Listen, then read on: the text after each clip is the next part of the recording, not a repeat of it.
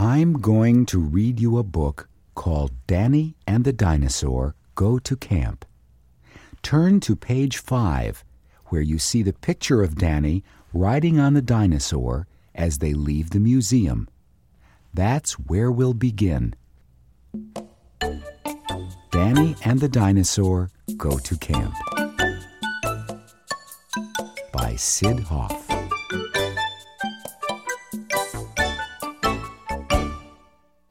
Danny went to camp for the summer. He took along his friend, the dinosaur. Camp is fun. You will enjoy it, said Danny. Thanks. I needed a vacation, said the dinosaur. Welcome, said the camp owner. You're the first dinosaur we ever had here. Lana the leader said, Let's start with a race. On your mark, get set, go. The dinosaur took a step. You win, shouted Danny. The children played football. The dinosaur ran with the ball, and nobody could stop him. Touchdown, shouted Danny. Lana took everybody to the lake. Here is where we row our boats, she said. The children rowed little boats.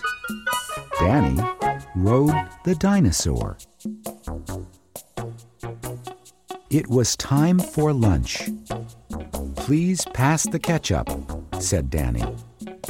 Of course. Just as soon as I finish this bottle, said the dinosaur.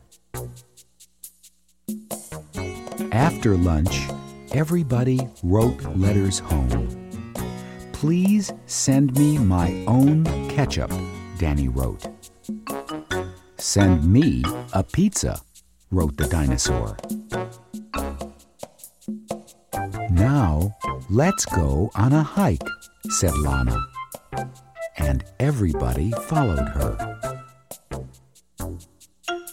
Then Danny got tired and climbed on the dinosaur. Wait for us. We're tired too, shouted the children. Hold tight, said the dinosaur. The dinosaur even carried Lana. It got dark. Everybody sat around the campfire. Lana gave out toasted marshmallows. Here, have all you want, she said. Thanks, but I don't have room for more, said Danny. I have room, said the dinosaur.